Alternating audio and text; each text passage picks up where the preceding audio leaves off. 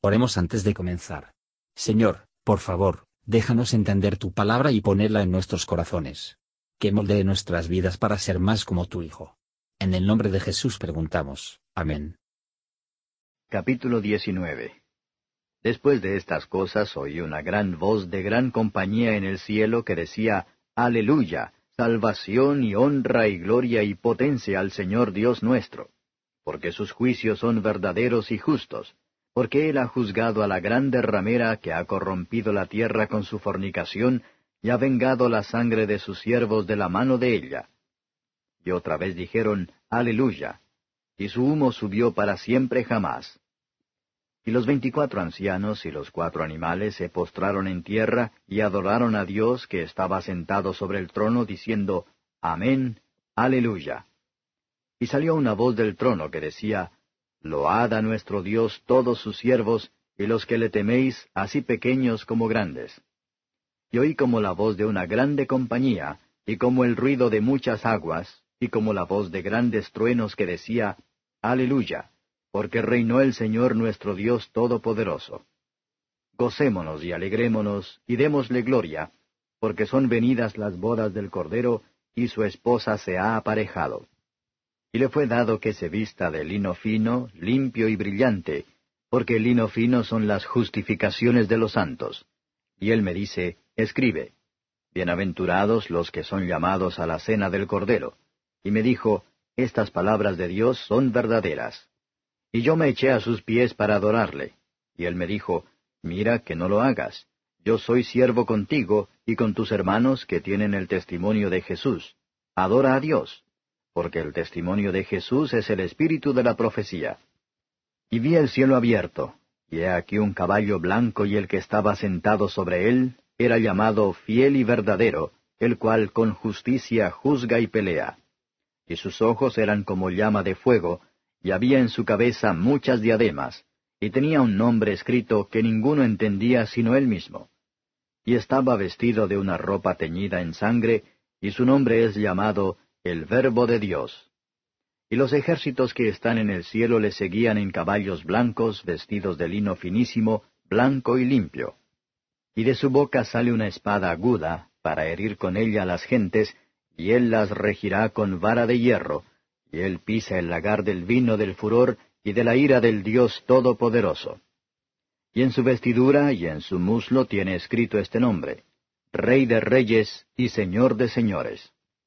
Y vi un ángel que estaba en el sol, y clamó con gran voz, diciendo a todas las aves que volaban por medio del cielo, Venid y congregaos a la cena del gran Dios, para que comáis carnes de reyes y de capitanes, y carnes de fuertes, y carnes de caballos y de los que están sentados sobre ellos, y carnes de todos, libres y siervos, de pequeños y de grandes. Y vi la bestia y los reyes de la tierra y sus ejércitos congregados para hacer guerra contra el que estaba sentado sobre el caballo y contra su ejército. Y la bestia fue presa, y con ella el falso profeta que había hecho las señales delante de ella, con las cuales había engañado a los que tomaron la señal de la bestia y habían adorado su imagen. Estos dos fueron lanzados vivos dentro de un lago de fuego ardiendo en azufre. Y los otros fueron muertos con la espada que salía de la boca del que estaba sentado sobre el caballo, y todas las aves fueron hartas de las carnes de ellos. Comentario de Mateo Henry Apocalipsis capítulo 19. Versos 1 a 10. Alabar a Dios por lo que tenemos, está orando por lo que está aún más por hacer para nosotros. Hay armonía entre los ángeles y los santos en esta canción triunfal. Cristo es el esposo de su iglesia redimida. Esta segunda unión se completará en el cielo, pero el comienzo del milenio gloriosa, por el cual se entiende un reinado de Cristo, o de un estado de felicidad, durante mil años en la tierra, puede ser considerado como la celebración de sus esponsales en la tierra. Entonces la Iglesia de Cristo, se purifica a partir de los errores, divisiones y corrupción, en la doctrina, la disciplina, el culto y la práctica, se hará listo para ser de propiedad pública por él como su alegría y su amada. La Iglesia apareció, no en el vestido gay, llamativo de la madre de las rameras, pero de lino fino, limpio y blanco. En la túnica de la justicia de Cristo, imputada para la justificación, e impartida por la santificación. Las promesas del Evangelio, las palabras verdaderas de Dios, abiertos, aplicar, y sellados por el Espíritu de Dios, en las santas ordenanzas, son el banquete nupcial. Esto parece referirse a la abundante gracia y consuelo cristianos recibirán en los días felices que están por venir. El apóstol ofreció honor al ángel. El ángel lo rechazó. Él dirigió el apóstol al objeto verdadero y único del culto religioso, para adorar a Dios, y solo a Él. Esta condena claramente la práctica de aquellos que adoran a los elementos del pan y el vino, y los santos y los ángeles, y de los que no creen que Cristo es verdadera y por naturaleza Dios, pero que pague una especie de culto. Ellos se encuentran condenados por la idolatría por un mensajero del cielo. Estas son palabras verdaderas de Dios, de aquel que debe ser adorado, como uno con el Padre y el Espíritu Santo. Versos 11 a 21. Cristo, cabeza de la gloria de la Iglesia, se describe como en un caballo blanco, el emblema de la justicia y la santidad. Él tiene muchas diademas, porque Él es el Rey de Reyes y Señor de Señores. Está vestida de una ropa teñida en su propia sangre, por el que se compró su poder como mediador, y en la sangre de sus enemigos, sobre quienes siempre prevalece. Su nombre es la palabra de Dios, un nombre que ninguno conoce plenamente sino a sí mismo, solo esto sabemos, que esta palabra era Dios manifestado en la carne, pero sus perfecciones no pueden ser plenamente comprendidos por cualquier criatura.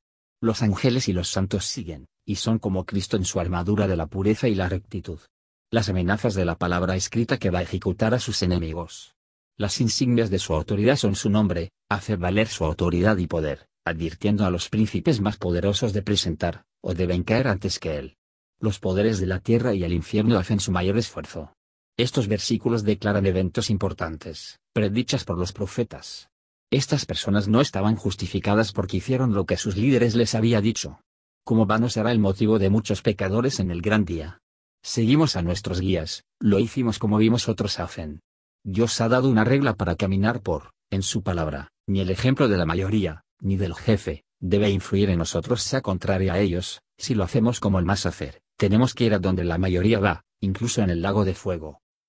Gracias por escuchar y si te gustó esto, suscríbete y considera darle me gusta a mi página de Facebook y únete a mi grupo Jesús Answers Prayer.